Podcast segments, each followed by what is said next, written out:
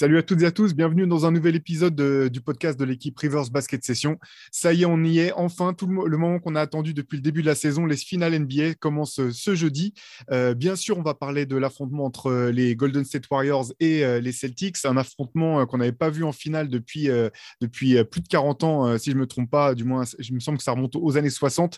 Donc, on n'a pas de référence forcément récente sur, tout ça. mais on va discuter parce que c'est quand même une finale qui, qui annonce de, très belles choses. Pour me rejoindre, je suis avec Shai Mamou, une semaine de plus euh, du euh, dynamique duo de l'équipe Rivers Basket Session en attendant le, retour d'Antoine Pimel, le troisième membre du Big Three. Comment ça va, Shai? Ben, ça va super. C'est plutôt à toi qu'il faut demander ça avec euh, les, la, difficulté du pauvre Jimmy, à ton gars Jimmy, qui, est passé de, héros potentiel à, pas, pas, coupable. Le pauvre, il était tellement magique. Mais voilà, oui, j'ai surtout une pensée pour toi et ton gars Jimmy.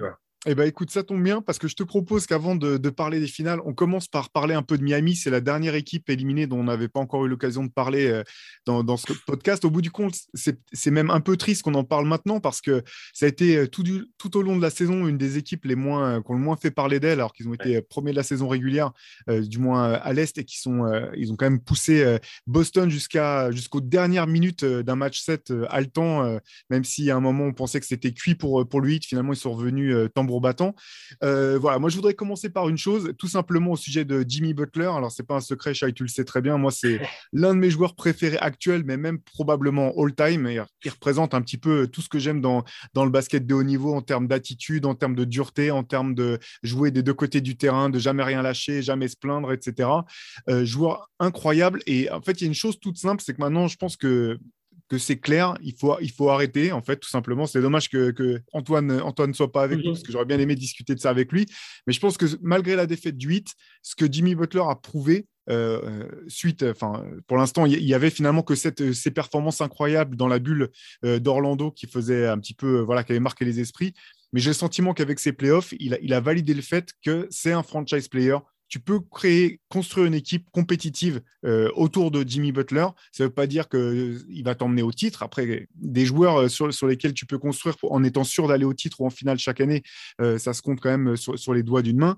Mais en tout cas, voilà, j'ai vraiment le sentiment qu'au au bout du compte, il, a, validé ce statut, il a validé le, respect que manifestement ses pairs dans la NBA lui, portent. voilà, j'aurais bien aimé avoir ton, sentiment là-dessus, Shai. Après, voilà, ce match 7 un petit peu crève-cœur euh, pour Jimmy Butler à lui. Moi, honnêtement, j'ai jamais douté, depuis la bulle et, les performances qu'il a faites euh, dedans, j'ai jamais douté du fait que c'était un franchise player et une superstar euh, théorique de la ligue. et, si on réécoute les podcasts où on parlait de la série justement contre Boston, je disais bien que même en étant diminué et tout ça, je voyais très bien Butler claquer des matchs à 40 points. Il l'a fait, il met un match à 47, un autre à 35 en étant incroyable. Euh, et, là, c'est plutôt euh, les autres qui m'ont déçu et, qui ont fait, à mon avis, qu'il n'a pas pu être ce joueur euh, dont tu parlais, qui est le franchise player qui peut emmener une équipe jusqu'au titre, parce que là, il passe à pas grand-chose au final, tout en étant ultra diminué.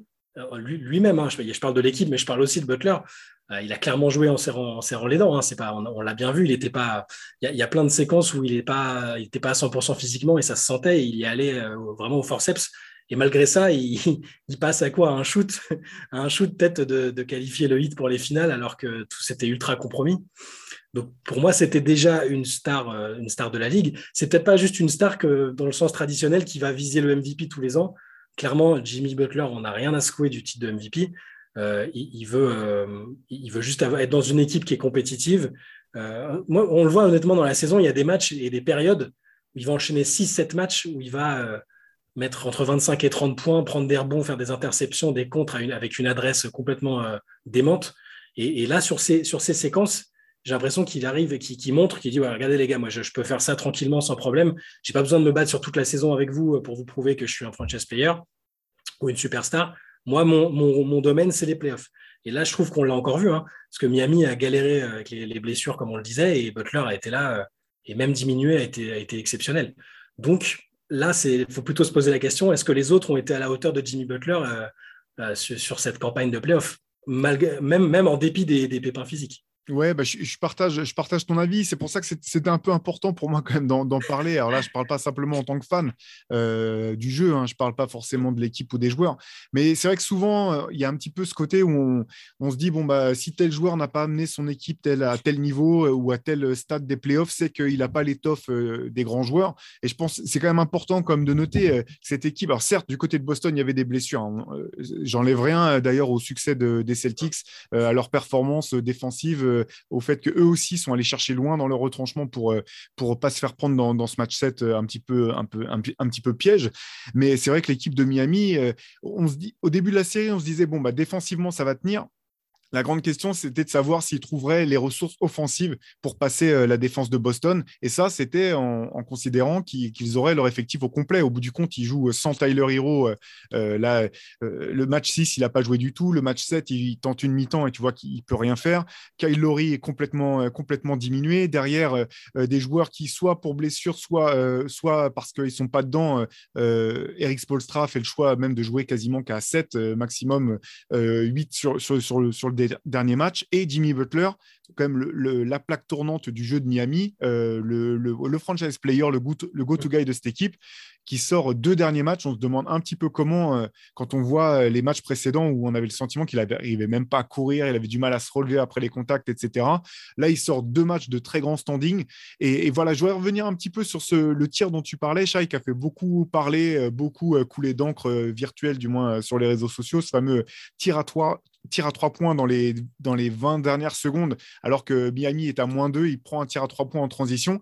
Euh, quel est ton sentiment par rapport à ce tir-là? Je ne sais pas si tu l'as revu un petit peu, si tu as réfléchi. Euh, je, serais, curieux d'avoir ton, ton, avis sur ce, sur ce tir qui a fait beaucoup parler. Il y a l'impression en live où je me mets peut-être à la place des fans du 8 ou juste même d'un mec qui regarde le match euh, dans son, dans son déroulé et je me dis pourquoi, pourquoi est-ce qu'il prend ce shoot? Alors qu'en plus, c'est un, il, est, c'est un driver exceptionnel qui arrive à, provoquer des fautes et à finir euh, sans aucun souci, et qu'il était dans un match où il était justement en réussite. Donc sur le coup, tu, te dis qu'est-ce qu'il fait, pourquoi est-ce qu'il prend ce shoot alors qu'il reste 17 secondes, euh, peuvent encore, euh, il peut encore se passer des choses derrière? Et après, analyses, enfin, tu prends un peu de recul, tu écoutes un peu ce qu'en disent les principaux concernés, parce que mine de rien, nous, on est dans notre canapé et, eux sont sur le terrain, et eux ont, 20, 15, 20, 20 piges de basket derrière. Euh, et, puis tu te dis, euh, tu entends Spolstra qui dit euh, Nous, ça nous va très bien qu'il ait pris ce, shoot-là. C'est Jimmy. il a mérité d'avoir le droit de prendre ces shoots-là. et c'est justement le fait qu'il qu tente de procurer ce type d'émotion qui fait que c'est Jimmy Butler et que c'est un grand joueur.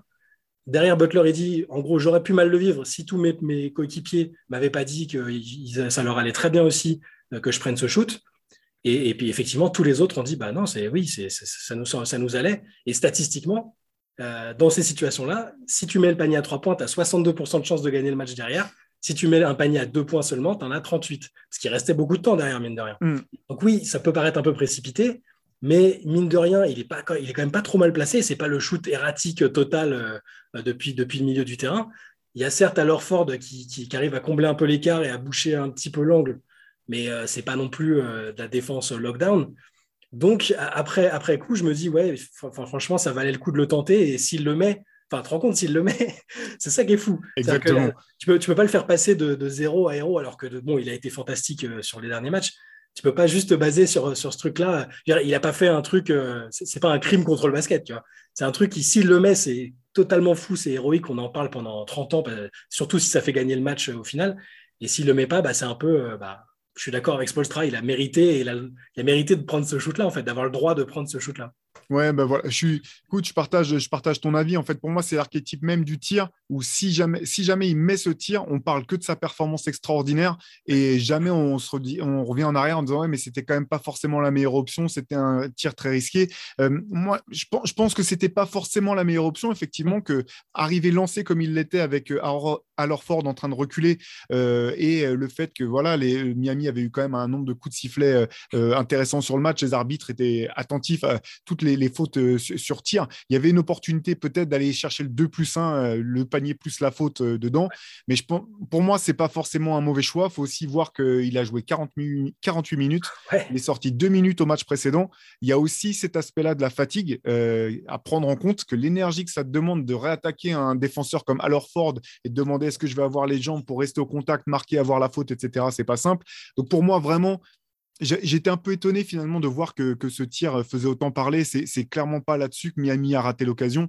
Pour moi, sur ce match 7, euh, les regrets sont du côté des lancers francs. Il y en a eu beaucoup qui ont été ratés, alors que dans les matchs précédents, ils avaient été quasiment euh, parfaits, euh, parfaits sur la ligne. Il y a ce fameux tir à trois points retiré à, Max Truss, bon, qui peut faire polémique ou pas. C'est vrai que ce que disait Spolstra en conférence de presse, finalement, il revenait pas tant sur la question de savoir si ça méritait d'avoir été retiré. C'était plus sur le timing. Si tu sais tout de suite que le tir à trois points compte pas, tu peux euh, t'organiser d'un point de vue stratégique, euh, tu sais un petit peu ce que tu as à faire. Quand ça arrive euh, avec un tel retard, enfin, tel, autant de temps après l'action, c'est vraiment très dur de, de, comment dire, de se remettre en place euh, dans la tête. Tu prends vraiment un coup de bambou euh, énorme. Donc euh, voilà, je pense pas que ce soit là-dessus que Miami a perdu. Miami a perdu sur ça. Je pense c'est lancé franc, manque de diversité offensive parce que manque de joueurs disponibles, tout, tout simplement. le fait aussi que des joueurs comme Duncan Robinson soient montrés finalement, enfin, au bout du compte, Eric Spolstra a préféré se passer complètement d'un Duncan Robinson qui était quand même un des éléments clés de cette équipe par les années précédentes parce que quand il était sur le terrain, alors sur des périodes courtes, certes, mais il n'a pas réussi à mettre suffisamment dedans pour compenser euh, ses lacunes défensives euh, de l'autre côté du terrain. Et euh, malgré tout, j'ai le sentiment que quand on voit comment cette équipe de Miami est construite, quand on voit quels sont le nombre de joueurs non draftés, draftés bas qui, la composaient, ben pour moi, c'est pas. Je, comprends ce que Kyle Lowry dit quand après, avec la déception, il dit pour moi, c'est, une année gâchée, une année qui aura servi à rien parce qu'on joue pas le titre. Mais au bout du compte, je me dis, c'est quand même incroyable que cette équipe de Miami ait réussi à se hisser jusqu'à ce niveau des playoffs au vu de tout toutes ces circonstances et de pousser cette très belle équipe de Boston, pleine de talent, pleine de ressources, jusqu'à un match 7 et même jusque dans les dernières secondes d'un match 7 aussi disputé. C'est là qu'il faut encore euh, saluer ce que fait Eric Spolstra parce que euh, malgré tout, tout ce que tu as évoqué, euh, c'est aussi sur la fraîcheur physique et la condition tout court, sur le nombre de joueurs aptes et à 100%. Parce que contre une autre équipe que Boston, peut-être que ça passe en fait. Mais là, là, contre une équipe qui, elle aussi, a eu des pépins, mais qui au final a pu se présenter quasiment sous son meilleur visage à la fin, euh, bah, tu n'as pas le droit, tu la marge d'erreur est, infime. Et malgré ça, ils ont comblé un retard important, ils ont rendu le match disputé jusqu'à la fin, en ayant, en étant décimés euh, au niveau de leurs joueurs majeurs. En fait, il n'y a que y a que Bama Debayo qui était pas, qui, était à peu près dans sa forme optimale, on va dire. Et au final, c'est peut-être celui qui a été le plus décevant euh, par rapport à ce qu'on attendait de lui, je pense presque. Sur l'ensemble de la série, tu veux dire de la, Sur l'ensemble de la série, je pense. Il a, eu, il a eu un match très fort, mais le reste, euh, c'était un peu, euh, un peu décevant par rapport à, bah, au niveau qu'on pouvait attendre euh, des deux côtés du terrain, en fait. C'est ça le truc. Il est, il est, tellement fort que, que tu, tu, te dis, bah, si les autres, ils ont un coup de moins bien, hop, tu as des baillots, il va, il va monter d'un cran, il va, faire, il va faire playmaking, défense. Et, là, ça va. Parce que Laurie, on savait que Laurie était, était cramé sur cette série, physiquement handicapé par une blessure et probablement euh, pas à son poids de forme non plus. C'était compliqué pour lui, ça se voyait. Euh, et donc voilà, je voulais aussi quand même encore, euh, enfin, Spolstra est, est complètement monstrueux depuis tout le début de la saison. En fait, on en a parlé plusieurs fois, mais quand tu regardes juste, tu essaies de te replonger en début de saison et tu regardes les joueurs avec lesquels ils ont fait toute la saison. Ils ont sorti de, de J-League ou de contrats signés comme ça, les Gabe Vincent, les Max Truss, enfin personne, enfin même les gens qui suivent vraiment très bien la NCA, je pense qu'il y en a 50% qui ne savaient pas qui était Max Truss. Même Boston ne savait plus qui était Max Truss, qui était passé chez eux. voilà, c'est des, joueurs comme ça qui, enfin, voilà, c'est des vraies menaces en fait. C'est des types, ouais, ouais, tout va bien. Euh, c'est clairement des types euh, dont il faut se méfier. Et Miami fait premier de saison régulière en ayant euh, plein de galères au niveau physique. Un Butler, il était, enfin, dans ma tête, dans, mon esprit, j'ai l'impression qu'il était blessé une semaine sur deux, Jimmy Butler cette saison. Kyle Lowry, n'en parlons pas. C'est quand bah, même leur recrue majeur. Oui, je crois que on avait calculé là, que entre les blessures de début de saison de Bama Bayo, celle de Butler et celle de, de, Kyle Lowry, leur Big Three, entre guillemets, leur, mini Big Three, avait joué avec une vingtaine de matchs en tout, euh, côte à côte, durant la saison régulière. C'était quelque chose comme ça, il me semble. C'est ça, et tu prends Oladipo, qui, je sais pas, il a, pris quoi, deux saisons blanches avant de réussir à revenir euh, complètement. Euh, honnêtement, l'effectif, vraiment juste strictement sur le papier, indépendamment de toute considération de coaching, de qui est sur le banc, tu te dis, bah, ça fait peut-être, oui, ça peut se qualifier pour les playoffs quand même, il y a des beaux joueurs, mais tu les dis, tu les mets pas premier de, l'Est en saison régulière et finaliste jusqu'en finaliste de conférence, jusque dans un game set contre une équipe qui est quasiment historiquement en tête de plein de paramètres défensifs et qui est sur une, vague de confiance exceptionnelle. Euh, bah, Spolstra, bravo.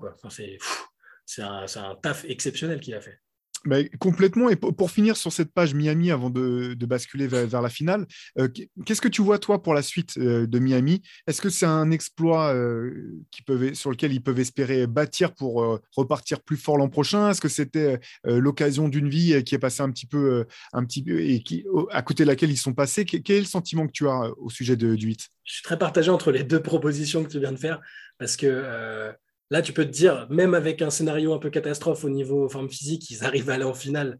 Donc, tu peux, tu peux te dire, euh, bah, si, tout va bien, peut-être que ça va le faire. Euh, et, mais d'un côté, si tu regardes les autres équipes qui, seront, euh, qui seront sur la ligne de départ l'année prochaine, il y a un scénario où Brooklyn tout clique avec Ben Simmons, Kyrie, Kevin Durant et tout. Philadelphie, avec quelques mois pour se poser, arrive à trouver une bonne formule entre Harden, Embiid et compagnie. Euh, donc il y a des équipes, voilà, tu as encore Milwaukee qui Yannis est toujours là, il ne va, mm. pas bouger. Donc tu peux aussi dire qu'ils ont manqué l'opportunité. Moi, histoire de faire un peu, euh, de joindre les deux, les deux propositions, j'ai l'impression qu'ils peuvent être dans la situation dans laquelle était Milwaukee avant de gagner le titre. C'est-à-dire qu'il leur faut un move important quand même, pas un move radical. C'est-à-dire que tu ne vas pas perdre Jimmy Butler, tu ne vas pas perdre ton franchise player. Mais s'ils arrivent à faire venir un joueur qui a un, impact similaire à celui qu'a eu Drew Holiday à Milwaukee, donc un trade d'ajustement, ben, beau trade quand même. Hein. Je parle pas d'un petit truc. Euh, donc, un, scénario combiné avec euh, tout le monde à 100% ou presque et un joueur qui arrive en renfort, peut-être pour soulager euh, Butler offensivement, si Laurie n'arrive jamais à revenir à son meilleur niveau. Enfin, un joueur que je ne peux pas identifier pour l'instant. Antoine nous fera le coup de la trade machine ou, de, ou des signatures quand il sera revenu. mais en, l'état vraiment actuel, j'ai du mal à les voir revenir, à, attendre les finales parce que je me dis qu'il y aura toujours une équipe euh, qui sera là pour, pour, pour, leur barrer la route, euh, à moins qu'ils soient parfaits dans, dans tout ce qu'ils vont faire. Et ça va être, sera difficile. Ouais, bah, c'est intéressant ce que tu dis. Moi, ce qui, quand on avait fait la preview de cette finale de conférence, euh, j'en parlais un petit peu la semaine dernière vite fait, mais pour moi, la question, c'était de savoir euh, si Bam Adebayo pouvait être aussi dominateur euh, en attaque qu'en défense dans une série comme celle-ci. pour l'instant, je pense que la réponse, bah, la réponse est négative. Et en attendant qu'il se hisse à ce niveau-là, je ne sais pas si c'est dans son ADN de joueur, honnêtement. Je pense qu'effectivement, Miami a besoin d'un, a besoin d'un joueur en plus. Alors, ce n'est pas forcément sous la forme d'une, star ou, autre chose, mais ce qui est un peu, ce qui est un peu dommage, c'est que dans la bulle, pour, pour rappel, ils ont quand même perdu Goran Dragic dès le premier match. Bam Adebayo avait été blessé très vite à l'épaule, etc. Et ce qui manque toujours, je pense, c'est un deuxième créateur. Euh, euh, la venue de, de Kyle était un bon choix, même si c'était malheureusement un peu tard dans sa carrière, peut-être pour, pour que ça fasse une. Voilà, que ça soit un, duo qui leur permette à la création, je parle Jimmy Butler et Kyle Lowry, d'aller jusqu'au titre. Je pense qu'il manque quand même un autre joueur comme ça de, de, vrais talents d'expérience dans la création pour euh, aider les deux joueurs dont on vient de parler, voire pour euh, les remplacer en cas de blessure. Par contre, il y a des choses intéressantes à Miami. Moi, j'étais euh, époustouflé quand même par les performances de, Victor Oladipo après deux ans sans jouer. Alors offensivement, c'était un coup, un coup c'était très bien, un coup c'était en deçà. Défensivement, je l'ai trouvé incroyable, vraiment. Il a posé énormément de problèmes euh, à Jalen Brown notamment. Euh, j'ai trouvé excellent. Euh, si j'étais fan du 8, j'aurais, bah, j'espérerais que, le, club puisse trouver un accord avec, avec Oladipo pour qu'il puisse repartir l'an prochain sur un contrat correct, du moins qui, satisfasse un petit peu les deux côtés de, de la balance ce que je trouve un peu triste avec Miami, c'est euh, ce côté où, euh, tout le temps on nous raconte cette histoire comme quoi, selon laquelle les joueurs veulent gagner avant tout, euh, que les décisions qui les poussent à passer d'un club à l'autre, c'est avant tout euh, euh, l'envie de, gagner des titres. Et au bout du compte, on se rend compte que des clubs comme les San Antonio Spurs ou le Miami Heat ont énormément de mal à attirer des, à attirer des franchise players ou du moins des, joueurs d'impact. Et c'est pas simplement parce que les Spurs sont un petit marché. Hein. la preuve, Miami, c'est quand même c'est la plage, les, les, les boîtes, les restaurants, c'est très attractif, mais il y a quand même le sentiment que euh, tous les joueurs, malgré leur beau discours, n'ont pas euh, envie d'être coachés, n'ont pas forcément envie qu'on leur demande de rendre des comptes, alors que ce soit sur leur état de forme physique comme à Miami où on sait que avec Pat Riley à la présidence, il y a des tests physiques réguliers tout au long de l'année. parfois même, il y, a des, y, y a des amendes qui peuvent tomber en cas de dépassement de la, masse graisseuse, ce genre de choses. On sait aussi que du côté des Spurs, bah, il y a un patron, c'est Greg Popovich, et que derrière, eh ben, il faut composer avec ça et, accepter d'être coaché. Et c'est ça que je trouve un peu dur en fait avec ces, ces, ces deux clubs finalement qui proposent du beau jeu dès qu'ils ont, dès qu'ils ont les, joueurs à disposition, qui ces dernières années ben, passent pas si loin et en même temps sont encore très loin, justement par un manque de, talent euh, XXL, entre guillemets, pour, passer le cap. Donc, euh, donc voilà, c'est ça, euh, malheureusement, je pense qu'il risque de, de, paradoxalement d'handicaper un petit peu le, hit pour, dans son recrutement. Ouais, ce, que tu, dis me fait penser à, à, bah, ce que disait Jermaine O'Neill il n'y a pas longtemps, là. Ah oui, dans le au, moment, au moment de, la formation du Big Three avec LeBron et tout, donc c'était déjà le même, c'était déjà pas trailé à la tête de l'équipe. Hein. Bon, Spolstra était, était, un jeune coach, mais il y avait déjà la fameuse hit, hit culture que, dont, ils aiment se vanter. Et il expliquait qu'il bah, lui avait proposé de rester pour être un gars d'expérience dans l'effectif autour des stars. Et, mais, mais qu'en gros, ils allaient lui faire contrôler absolument tout ce qu'il bouffait, et son poids, sa masse, etc. Et que quand il, quand il le jour où il s'est demandé s'il allait se taper un paquet d'Oreo dans son placard euh, la nuit, il s'est dit non, il faut, faut, que j'arrête, c'est pas possible. En gros, on va me fliquer là-bas, c'est trop compliqué. Donc, effectivement, je pense que tu as raison, c'est un peu un poids, euh, c'est un, atout énorme, de, parce qu'il y a plein de joueurs qui, qui, viennent se relancer une saison, deux saisons, euh, prendre l'éthique de travail, la, fameuse culture, mais, mais c'est peut-être moins, moins emballant de se dire je vais rester là 5-6 ans et, alors que je pourrais euh, prendre des beaux chèques ailleurs tout en étant euh, presque autant aussi compétitif. Parce que là, tu n'as pas Riley qui vient te fliquer, euh, qui, te fait des tests d'urine, je sais pas quoi, de, de, de, ta masse graisseuse. Si, si, si, tu fais une connerie sur le terrain, tu as Udonis Aslem, l'assistant coach le, plus, le, plus, le mieux payé de l'histoire, qui, qui, va t'embrouiller et qui a deux doigts de t'en mettre une si, si, tu sors du cadre. Donc c'est un contexte très très exigeant qui va parfaitement à un mec comme Jimmy Butler, euh, mais qui va peut-être pas forcément à tout le monde. C'est pour ça que c'est compliqué, je pense, de, ramener, euh, de, ramener quelqu'un autour. Ça va peut-être se faire via un trade. Hein. Ils, ont, des atouts peut-être à trader aussi cet été et je, fais confiance à Miami pour, euh, pour, pour que ça se passe bien. Ouais, c'est ça. Tu sais que si tu viens en 8 et que ça marche pas, tu pourras pas faire passer ça en disant ouais, c'est la faute du club, c'est la faute du coach. Personne ne va y croire une seule seconde. Donc, il faut accepter, euh, euh, voilà, faut être prêt à, assumer ses responsabilités. En tout cas, euh, malgré tout, bah, bravo, bravo Miami pour, pour ce parcours. bravo à Boston. belle équipe. Moi, et ça va nous permettre de passer sur la suite. L'un des d'une grande, l'une des grandes leçons quand même que je retiens de, de, de cette finale de conférence Est, c'est que, c'est que Jason Tatum est vraiment euh, le, grand joueur qu'on pensait qu'il pouvait devenir. Euh, je pense que dans ce match 7, notamment, il a été, il a été bon. C'est pas passé loin du tout, effectivement, que Miami puisse renverser la, vapeur, mais moi, je l'ai trouvé euh, excellent dans, le, dans les choix. J'ai trouvé qu'il voilà, il avait cette capacité maintenant à prendre le contrôle d'un match par le scoring, ça on le savait, et maintenant aussi à continuer de comment dire, à continuer de créer du jeu pour les autres si besoin est. Maintenant, charge, enfin, responsabilité est placée sur, sur les autres joueurs de, de mettre dedans s'il leur ressort la balle. Mais, euh, mais voilà, j'ai trouvé que, que, que, Jason Tatum maintenant était vraiment. Euh, voilà, autant je, continue à garder mes, mes réserves autour de, de Bama Debayo euh, par rapport à son potentiel et sa capacité à atteindre son plein potentiel, autant pour Jason Tatum, je pense qu'il a, il avait déjà répondu et maintenant il a vraiment validé ce, ce statut qui est le sien. Mais je ne sais pas si beaucoup de personnes euh, arrivaient à envisager que ça devienne un two-way player euh, comme ça, en fait. Parce qu'il a, il a, donc, effectivement, il y a les deux aspects. Euh, tu as évoqué l'aspect offensif où, où, avant, il avait, il avait du mal à lâcher, à faire circuler la balle. Parce que voilà, il a quand même un ADN de scoreur, il a une capacité à shooter, à rentrer des, tirs dans des positions. Ce c'est pas pour rien que c'est un fan de Kobe, que, c'était son idole. Il y, a, il, y a, quelque chose qui fait qu'il, avait envie de prendre ses shoots, de jouer l'ISO. Bah, là, cette année, on l'a vraiment bien vu. Je ne sais pas à quel point c'est lié à, à Ime Udoka, au staff, ce qu'ils ont, euh, de la manière dont, ils ont travaillé avec lui. Il faudra voir avec lui euh, ce qu'il en dit. Mais, effectivement, il, passe, il, laisse, il, offre beaucoup plus de solutions aux autres. Et c'est aussi arrivé au moment où Marcus Smart a commencé à gueuler en disant euh, euh Tatum et Brown, ils jouent entre eux, ils passent pas le ballon aux autres. Et à partir de là, boum, il y a eu des clics. Et donc, il faudra voir à quel point ça, a compté aussi. Mais défensivement, défensivement on savait qu'il avait les, aptitudes physiques et, cérébrales pour, le faire à Duke, il y avait un peu cette, étiquette-là, de gars que s'il se fait un peu mal, il est capable d'être un super défenseur. On ne l'a pas trop vu sur les premières saisons. à part sur des actions vraiment très ponctuelles. Là, depuis bah, toute la saison, à partir du moment où les Celtics sont vraiment accélérés en janvier jusqu'au jusqu'à là, jusqu'au Game 7, je trouve qu'il est irréprochable en défense et, il est exactement ce que tu dis sur Butler, qui est un two-way player qui fait que, bah, les, vieux comme nous, on, on l'aime bien. Bah, Tatum, c'est vraiment c'est ça quoi. Il a, il a progressé là-dessus et alors il faut voir aussi à quel point la défense collective de Boston est importante là-dessus, parce qu'il n'est pas tout seul et il ne va pas faire des stops tout seul. Hein. C'est toute la défense qui est exceptionnelle à Boston. Mais si lui, si le, celui qui est le franchise player, ne fait pas ces efforts-là et n'est pas compétent en la matière, c'est pas pareil, je pense. Non, c'est clair. Bah, moi, la, série, je pense, qui, illustrait le mieux ce dont tu parles, ça reste la série face à, Brooklyn. J'avais, moi, jamais vu euh, Kevin Durant être autant en difficulté face à une défense.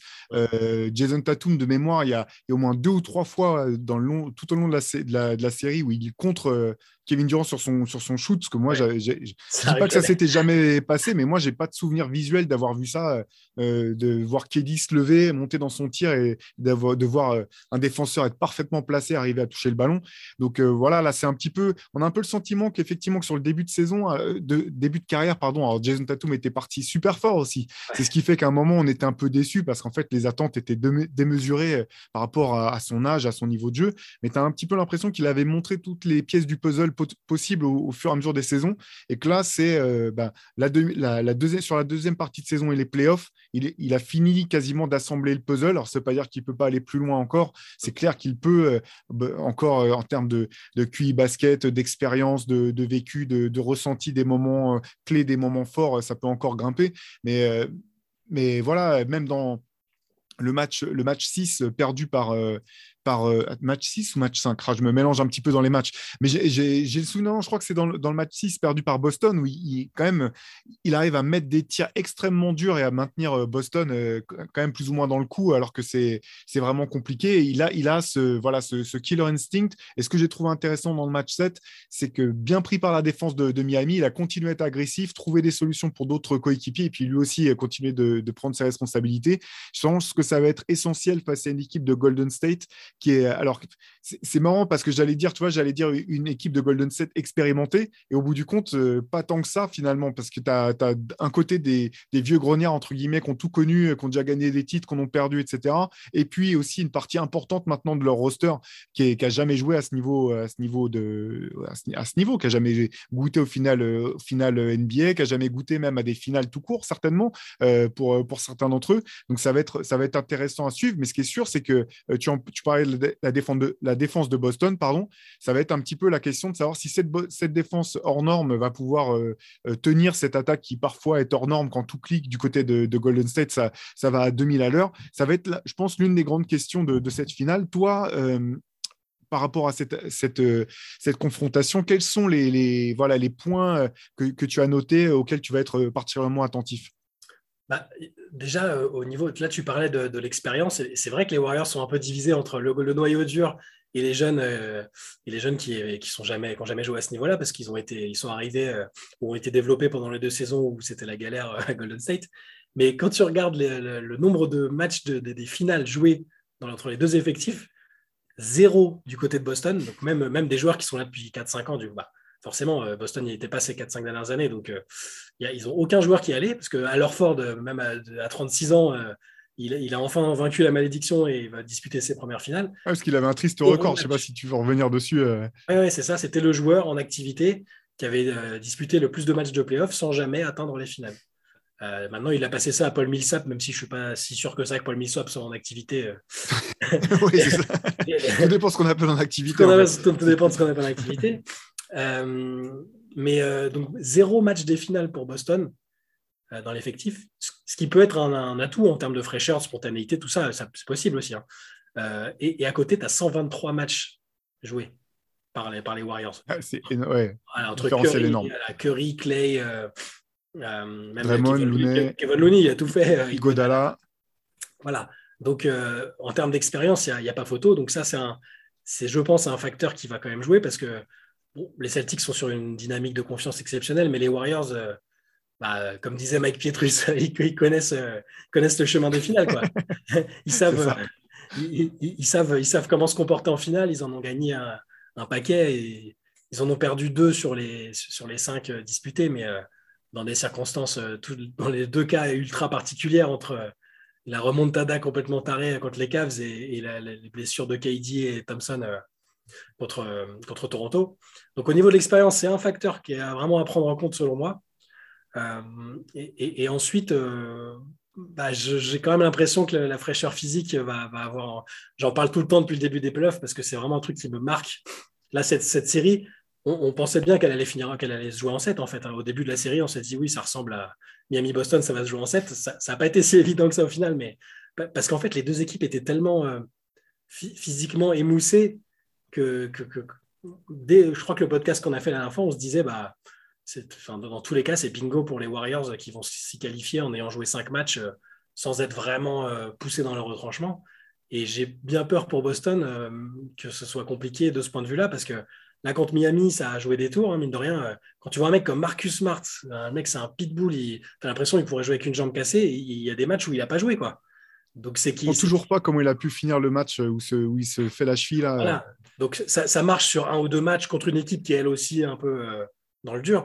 Contre les Warriors, qui là, selon moi, sont quasiment au top. Ils ont quelques petits. Des, ils ont des pépins. Ils ont toujours pas récupéré Gary Payton, euh, autoporteur euh, limite. Euh, Dalla a plus l'importance qu'il avait, mais il se, peut, il se peut très bien qu'il joue un match ou deux. Euh, et quand tu joues contre une équipe comme les Warriors, où tous les cadres sont vraiment, de mon point de vue, en pleine forme, j'ai peur que ce soit aussi un facteur très important à l'avantage des Warriors.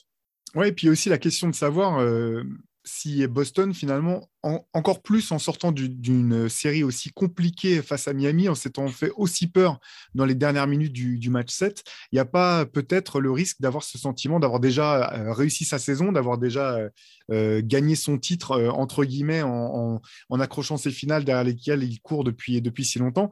Alors que moi, ce que, je trouve intéressant du côté des Warriors, c'est que clairement, on sent une détermination. Alors, je sais que c'est une équipe qui a tendance parfois, par excès de confiance, à, à perdre trop de ballons, etc. Mais j'ai j'ai le sentiment que depuis le début de la série face, au, face aux Mavericks, l'équipe s'est vraiment reconcentrée euh, autour de son objectif, qui a une espèce de sérieux que j'avais rarement vu en fait euh, chez cette équipe, de détermination. vraiment, ça va du, coaching staff aux, joueurs. Enfin, Draymond, dans ce qu'on peut l'entendre dire dans son podcast ou autre, l'émotion de Clay Thompson après la qualification pour les finales. Tout ça, j'ai le sentiment que cette équipe a conscience que, enfin, elle sait que gagner un titre, c'est pas donné à tout le monde, que c'est pas, qu'il n'y a rien de garanti dans le fait de gagner un titre. Et, paradoxalement, j'ai l'impression que le, sentiment d'urgence risque d'être plutôt du côté des, Warriors euh, pour cette finale, au-delà de, du fait d'être déjà passé par là et d'avoir cette expérience. J'ai ce sentiment qu'il y a voilà, un vrai sentiment d'urgence de savoir que chaque minute compte et qu'il faut certainement pas gaspiller la moindre chance de, rajouter un titre. Ah ben c'est clairement ça, hein, parce que au, final, même si euh, bah, cette fameuse dynastie qu'on pensait euh, en partie, en tout cas, euh, terminée après le départ de Kevin Durant, bah, et les blessures surtout, la blessure de Clay Thompson. La blessure de Clay qui, qui mais donc tu fais coup sur coup, tu perds Kevin Durant et tu sais pas si Clay Thompson va revenir à un vrai niveau. Euh, tu sais pas si Draymond Green non plus va revenir à son niveau prime défensif et créateur. Et, au, final, même, même si là, il regagne le titre, la, fenêtre, elle n'est pas gigantesque encore. C'est ça. Elle, peut l'être. On en a parlé la dernière fois avec les jeunes qu'ils arrivent, qu'ils ont réussi à, développer et qui peuvent prendre de l'importance. Mais effectivement, à, côté, tu regardes Boston, la plupart des joueurs majeurs, à part Orford, ils sont, ils ont même pas 25 ans en fait. Ouais. Ou à peine plus, ils sont dans le, dans, dans, le prime. Ah, ou dans le début du prime seulement. Pour, début du prime. Jason, Tatum ou Jalen Brown, je pense qu'il y a encore une vraie marge de progression euh, pour chacun. Et les joueurs importants, Robert Williams, qui est important aussi, il n'est pas vieux. Euh, de, sur le banc, c'est assez malléable, c'est pas vieux non plus. Donc, je suis d'accord avec toi. Les Warriors, en fait, ils ont, ils ont aussi ce côté. Euh, alors, je dis pas qu'ils étaient irrespectueux et arrogants avant. Hein. Euh, ah, ah, ok, on connaît Draymond Green, on sait qu'il peut avoir ce côté un peu. tu as, l'impression que qu'il pouvait peut-être manquer de respect à certains adversaires par le passé. J'ai l'impression, comme tu disais là, depuis qu'il tient son podcast, même s'il va lâcher toujours des petites punchlines, des petits tacles à droite à gauche, parce qu'il a toujours ses cibles, la façon dont il avait respecté Dallas déjà, alors qu'on pouvait se dire, et ça s'est vérifié sur le papier, qu'il y avait un monde d'écart entre les deux, euh, il, respecte Dallas, il respecte énormément les Celtics. On l'a vu euh, quand il est passé sur le plateau après la victoire en finale de conférence. Alors c'était marrant parce que forcément ça, a excité euh, le hit, mais il a dit non, mais on sait qu'on va jouer contre Boston et ça va être super, ça va être une bataille de fous. Donc il respecte à mort les Celtics parce que c'est une équipe qui joue dur, qui défend fort, c'est des valeurs qui, qui, respectent beaucoup. Donc, y aura pas, je ne vois pas les Warriors se relâcher au-delà d'un match, peut-être, si en face, c'est en état de grâce et devant un public surchauffé, tout ça. J'ai l'impression qu'ils sont en contrôle, qu'ils savent comment ils vont jouer, qu'ils savent que, comment ils vont négocier la défense de, des Celtics. Ils sont eux-mêmes une défense qui est ultra compétente et, qui est capable de gérer les, menaces que sont Tatum, Brown et compagnie. Je ne vais pas cacher, je le dis depuis le début. De toute façon, en début de saison, j'avais mis les Warriors champions. Euh, il y a certaines équipes qui n'ont pas été au rendez-vous et, dont, j'attendais peut-être plus pour concurrencer les Warriors. Mais je les vois, je les vois favoris. Et là, pour le coup, je ne vois pas de série en 7 comme, euh, comme, euh, comme là contre Miami. Ouais. pourtant, du côté de Boston, je pense qu'effectivement, il y a... les Warriors ont raison de prendre Boston au sérieux parce que moi, ce qui me saute aux yeux, c'est l'avantage physique quand même du côté des Celtics. Euh, c'est une équipe, même, par, même face à Miami, parfois c'était, c'était criant de voir la différence de taille, de, la, purement physique en fait qu'il y avait entre l'équipe des Celtics et l'équipe du 8, notamment les, les, moments où Spolstra était obligé de jouer tout petit avec parfois même euh, Butler, Gabe Vincent et, Kyle Lowry sur le terrain en même temps pour essayer de, de générer du jeu. Du côté de, quand je vois l'opposition face aux, Warriors, j'ai l'impression qu'il y, a, toujours cet avantage quand même du côté de, de Boston euh, défensivement. Offensivement aussi, ça va pas être simple forcément de, tenir, de tenir euh, ces, joueurs euh, euh, massifs et techniques, athlétiques comme Jalen Brown, Jason Tatum, bien sûr, même Al Ford, même Marcus Smart, qui globalement s'en sort souvent pas si mal quand il défend sur, ah sur Stephen Curry. ça, je pense que ça va vraiment être le challenge du côté des Warriors. Est-ce que leur mouvement de ballon de joueurs peut contrecarrer la, la, la dimension physique que va que va imposer Boston, je pense que ça risque d'être une des clés de la, série, en tout cas euh, euh, dans cette euh, confrontation. Mais ils, arrivent à compenser en général ce déficit de taille. tu vois le nombre de rebonds, il y a des matchs, tu ne comprends pas, ils, ont ils prennent 20 rebonds de plus que l'adversaire en jouant avec Draymond Green ou Kevin Looney au pivot. Enfin, tu, te dis comment ils font pour être aussi actifs au rebond, aussi efficaces ils compensent par ce mouvement permanent, ce partage du ballon, tout ce qu'on a déjà dit mille fois sur eux. mais tu as raison, tu as raison. C'est j'aurais, en fait, j'aurais été plus enclin à penser que ce serait un problème pour les Warriors si j'avais pas l'impression que Boston était aussi endommagé physiquement, en fait. Parce que Smart, il va, il peut, je le vois très bien, peut-être verrouiller, emmerder Curry pendant, sur deux, trois matchs, sur toute une série avec le corps un peu en vrac. Euh, si un match où il dit non, bah, là, je peux pas, les gars, je peux pas y aller, euh, euh, bah, c'est compliqué. Hein. mais si tu as un match où Robert Williams, qui, qui, apporte toujours 15-20 minutes très, très intenses, qui peuvent justement bousculer les Warriors. Si lui aussi, il y a un match sur deux où il n'est pas à 100%, franchement, ça va être compliqué. Hein. Ben, c'est clair. Et du côté de, Boston, je suis tout à fait d'accord euh, avec toi sur euh, l'importance de Robert Williams. Moi, je m'étais dit même que, le game set, bon, finalement, il a peu joué, donc il a peu pesé. Mais dans ma tête, je m'étais dit, bon, bah, s'il ne peut pas jouer, je, mets une pièce sur Miami. Parce qu'en fait, euh, défensivement et au rebond, il a, il a, il a désormais un rôle extrêmement important euh, au sein de cette équipe de, de, Boston. Ça va être intéressant de voir s'il peut jouer. Et par rapport à ce que tu disais au sujet de Marcus Smart face à Stephen Curry, ce qui est incroyable, on va pas revenir sur le, style de jeu des Warriors. Euh, vous savez aussi bien que nous euh, quelle est leur manière de jouer, mais c'est que tu as Stephen Curry qui arrive pleine vitesse pour prendre un écran. Tu es obligé de respecter ça et de venir défendre pour l'empêcher de, sortir de l'écran, de recevoir le ballon. Mais il y, a des, y a, y a des fois, il va même pas forcément recevoir le ballon, en fait. Mais il a tellement déséquilibré la défense parce que tu es obligé d'envoyer un joueur, deux joueurs, même pour couvrir le pic, que derrière, si euh, l'écran qui lui a été porté, c'est Clay Thompson et qui part de l'autre côté, dans ce qu'ils appellent souvent les two-way euh, two action euh, du, même côté du ballon, tu sais plus où donner de la tête. Donc ça demande de la rigueur, ça demande de la vitesse, ça demande de la dureté défensive. Ça, ça va vraiment être intéressant à voir du côté de Boston. Et à l'inverse, je, suis tenté de, me poser la question aussi, de voir avec cette équipe des Warriors qui aime beaucoup aussi changer sur les écrans, comment tu fais si tu te manges des cascades d'écran de main à main entre Marcus Smart, Jalen Brown, Jason Tatum et compagnie, même avec un, génie de la défense comme, comme Draymond Green euh, pour coordonner tout ça et venir, euh, venir mettre son, son grain de sel euh, dans, défensif dans tout ça. Je pense que ça va vraiment être les, les challenges. J'imagine que c'est sur ce genre de choses que, que, le staff des Warriors a le, voilà, a le regard braqué, et surtout à partir du moment où Boston avait pris l'avantage dans la série face à Miami, j'imagine qu'il s'était quand même un peu plus concentré sur cette éventualité et que par ailleurs, si Miami s'était hissé jusqu'en qu'en finale, je pense que ça aurait été encore plus à l'avantage des Warriors parce que je ne pense pas que Miami, aussi diminué, aurait eu les armes pour pouvoir avoir une vraie chance face à Golden State.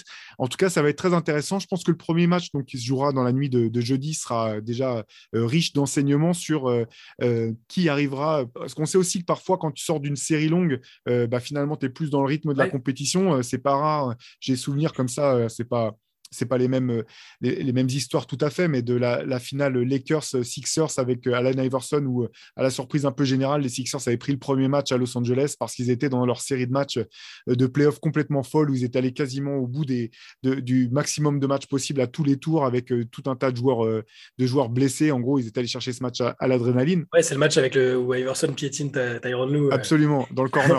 Absolument, exactement.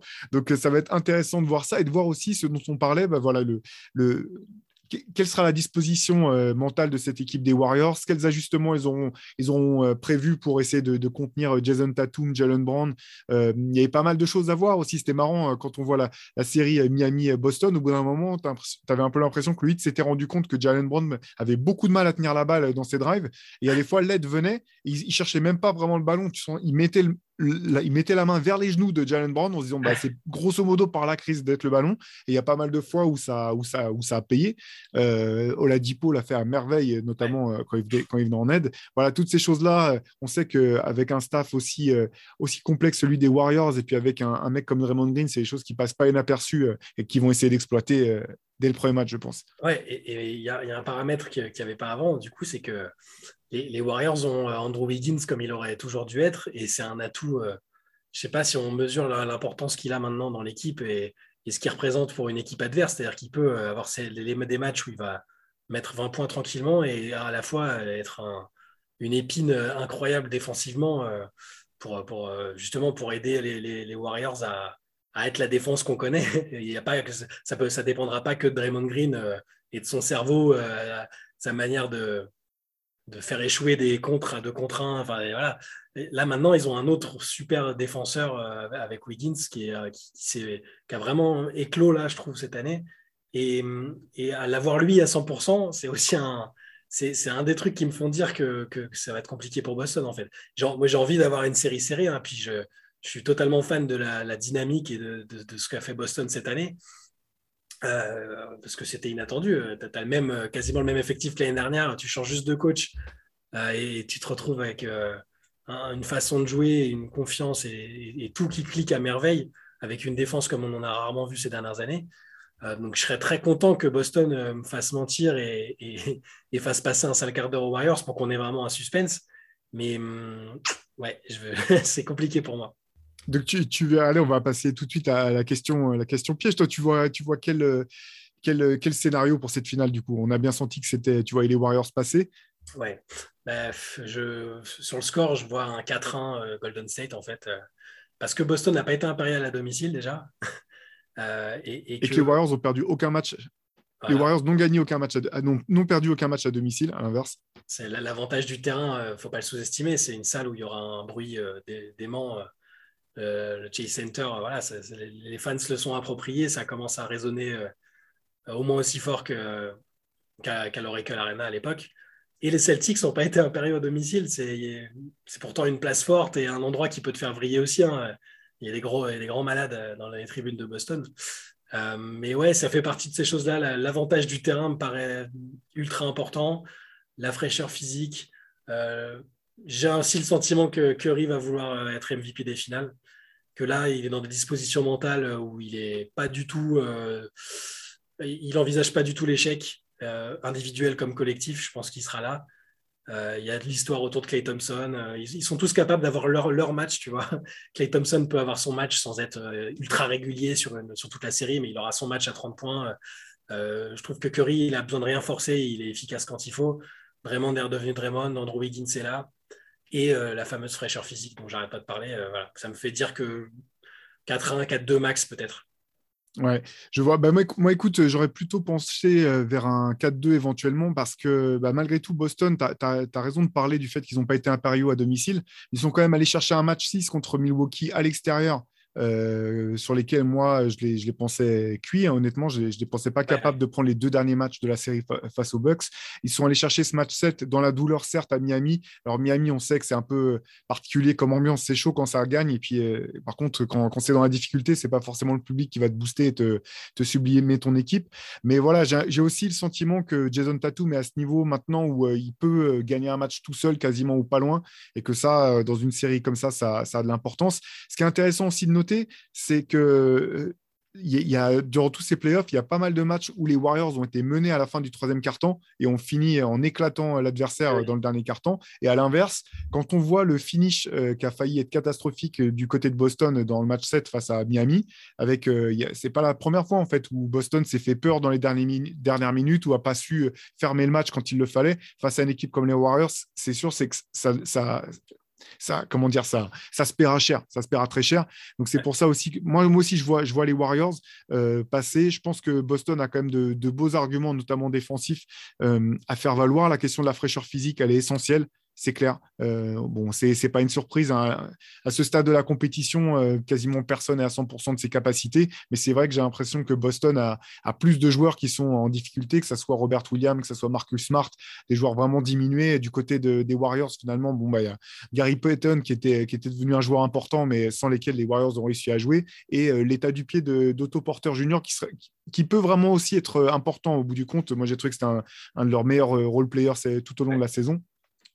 Donc ça va être intéressant, euh, ça va être intéressant euh, de, suivre tout ça. Euh, je voudrais aussi tirer mon chapeau encore une fois à Ime, Udoka, coach rookie qui, arrive en finale. C'est pas pas tous les jours. On sait qu'en face il aura Steve Kerr qui lui a réussi à gagner le titre dans, sa saison rookie. Donc ce qui est un, bel, une belle, performance aussi. Euh, j'ai beaucoup aimé tout le travail de Dime Udoka euh, sur, sur les, les, ajustements, etc. Même si on sent qu'il y, a eu encore euh, quelques erreurs, ce qui est tout à fait normal. De toute façon, les erreurs de coaching, on peut en trouver 50 dans chaque match. Hein. Simplement, quand tu gagnes, on, s'y attarde moins que, que, quand tu perds. Mais là aussi, il y, aura des choses intéressantes, je pense, d'un match à l'autre à suivre au, niveau des ajustements. Ouais, je suis complètement d'accord. Bah, de toute façon, à partir du moment où, où, où l'équipe ne change quasiment pas et où le coach arrive et et ça change du tout au tout. Enfin, après, Brad Stevens, ça avait été en finale de conférence aussi, hein, mais il n'y avait pas la même vibe. On n'avait pas l'impression que l'équipe, elle pouvait vraiment franchir le pas, tu vois. Mais euh, effectivement, Udoka, super boulot. Et moi, je voulais parler d'un truc. Du coup, on a, en fait, on, l'a constaté ce matin euh, en, se penchant un peu sur l'actu autour de, ces finales. Et on en parlait en off tous les deux. C'est le fait que le boulot euh, des deux franchises est, récompensé et que cette affiche-là, en fait, en tant qu'observateur neutre, parce que moi je suis ni fan des Warriors ni fan des Celtics euh, de base, mais je suis ultra, ultra content que ce soit cette affiche-là parce que c'est deux équipes euh, qui vont aligner des cinq euh, où il y a quatre joueurs qui ont été draftés ou, et, développés par, par, leur équipe. Et c'est deux équipes où les GM ont fait des choix de, voilà, de miser sur la fidélité, la cohésion, la constance. chez les Warriors, tu as le, fameux noyau dur dont on parlait, Curry, Thompson, Green et Kevin Looney qui a été drafté par les Warriors et qui a, qui n'a jamais bougé au final. Euh, et, chez les Celtics, tu as euh, bah, Smart qui a été mis dans les rumeurs de trade 78 fois depuis qu'il est, là. Jalen Brown, dont tout le monde disait bon, ça y est, euh, on a compris, le, tandem Tatum-Brown ne marchera pas. il faut que Brown soit tradé, tu peux en tirer énormément. Ils ont insisté sur ce tandem-là, ça a fonctionné. Robert Williams a été drafté, mais au début, le gars arrive, il se pointe en retard à chaque match, à chaque training camp. Tu dis, bon, euh, il va finir en G-League et au Venezuela. Et au final, euh, ils lui ont fait confiance, ils lui ont donné du temps. Et le type, c'est un atout énorme. il va être sans doute starter de, la finale aussi. Et c'est un des quatre joueurs, euh, comme je le disais tout à l'heure, de chaque côté que l'équipe a pris le temps de développer. Ce pas des équipes fabriquées d'une saison à l'autre à, coup de. bah, tu as un supermarché et où tu as une superstar et les superstars s'assemblent. Et puis il y a des trades, des sagas euh, où les mecs pleurent euh, pour, parce qu'ils sont pas. Ça fait 10 matchs qu'ils n'ont pas gagné donc ils veulent être tradés. C'est la, récompense de, de la constance du travail solide. Et rien que pour ça, c'est un plaisir. Et en fait, quelle que soit l'équipe qui gagne, je serais, je serais content en fait. Oui, bah, écoute, c'était un petit peu ce qu'on s'était dit, même finalement, dans, le, dans le carré final, c'était, euh, euh, il n'y avait pas de super team, il n'y avait pas de, voilà, d'équipe euh, construite de, comment dire, de, de, toutes pièces, même finalement, Miami, même s'ils ils ont fait venir Jimmy Butler, Kylori, ce pas des joueurs du cru, PJ Tucker non plus. Derrière, quand on voyait toutes les trouvailles qu'ils avaient pu faire, soit à la draft, soit loin, loin à la draft, soit des joueurs pas draftés du tout, etc. Mais il y avait un petit peu quand même ce sentiment d'avoir une équipe maison quelque part, fait maison avec des joueurs sur qui personne d'autre n'avait, n'avait, n'avait parié. Du côté de Dallas, c'est un petit peu la même chose. Luca, Jalen Bronson, euh, des joueurs comme ça, ou même Maxi Kleber, c'était des joueurs du cru, entre guillemets. Donc, c'est, c'est vrai que c'est le parfum un petit peu de ces, de ces playoffs qui était, euh, qui sympa aussi dans, dans l'incertitude. Alors, je sais que voilà, on, on, se plaignait un petit peu par-ci par-là du manque de, de, matchs euh, où il y avait des, moments clutch à jouer. Au bout du compte, ça a été euh, le match 7 et de, à l'Est, en tout cas, a été serré jusqu'au bout. Il y a eu quand même, moi, j'ai pris du plaisir tout au long de ces finales. Euh, je ne m'attends pas, malgré tout, euh, j'annonce 4-2 pour, pour les Warriors. Toi, tu, tu penses, penchais même potentiellement vers un 4-1 pour les Warriors. Je pense que les matchs seront disputés. J'imagine pas de, blowout là, pendant, pendant ces finales. Ça va jouer vraiment sur des, des choses, des choses fines, de la, de la subtilité. bah, dès jeudi, de toute façon, on aura, on aura le nez dedans. les analyses, les news, tout ça, toujours sur Basket Session au jour le jour. Nous, on se retrouve euh, très vite pour, euh, pour euh, débriefer tout ça sous, format, sous format de podcast. Pour des choses plus longues, vous savez que vous avez Rivers, toujours le MOOC 240 pages avec une thématique bien précise disponible sur basketsession.com. Et nous, on vous donne rendez-vous donc très vite avec Shai et peut-être même Antoine, on espère très vite. Allez, à plus tard. Salut. Ciao.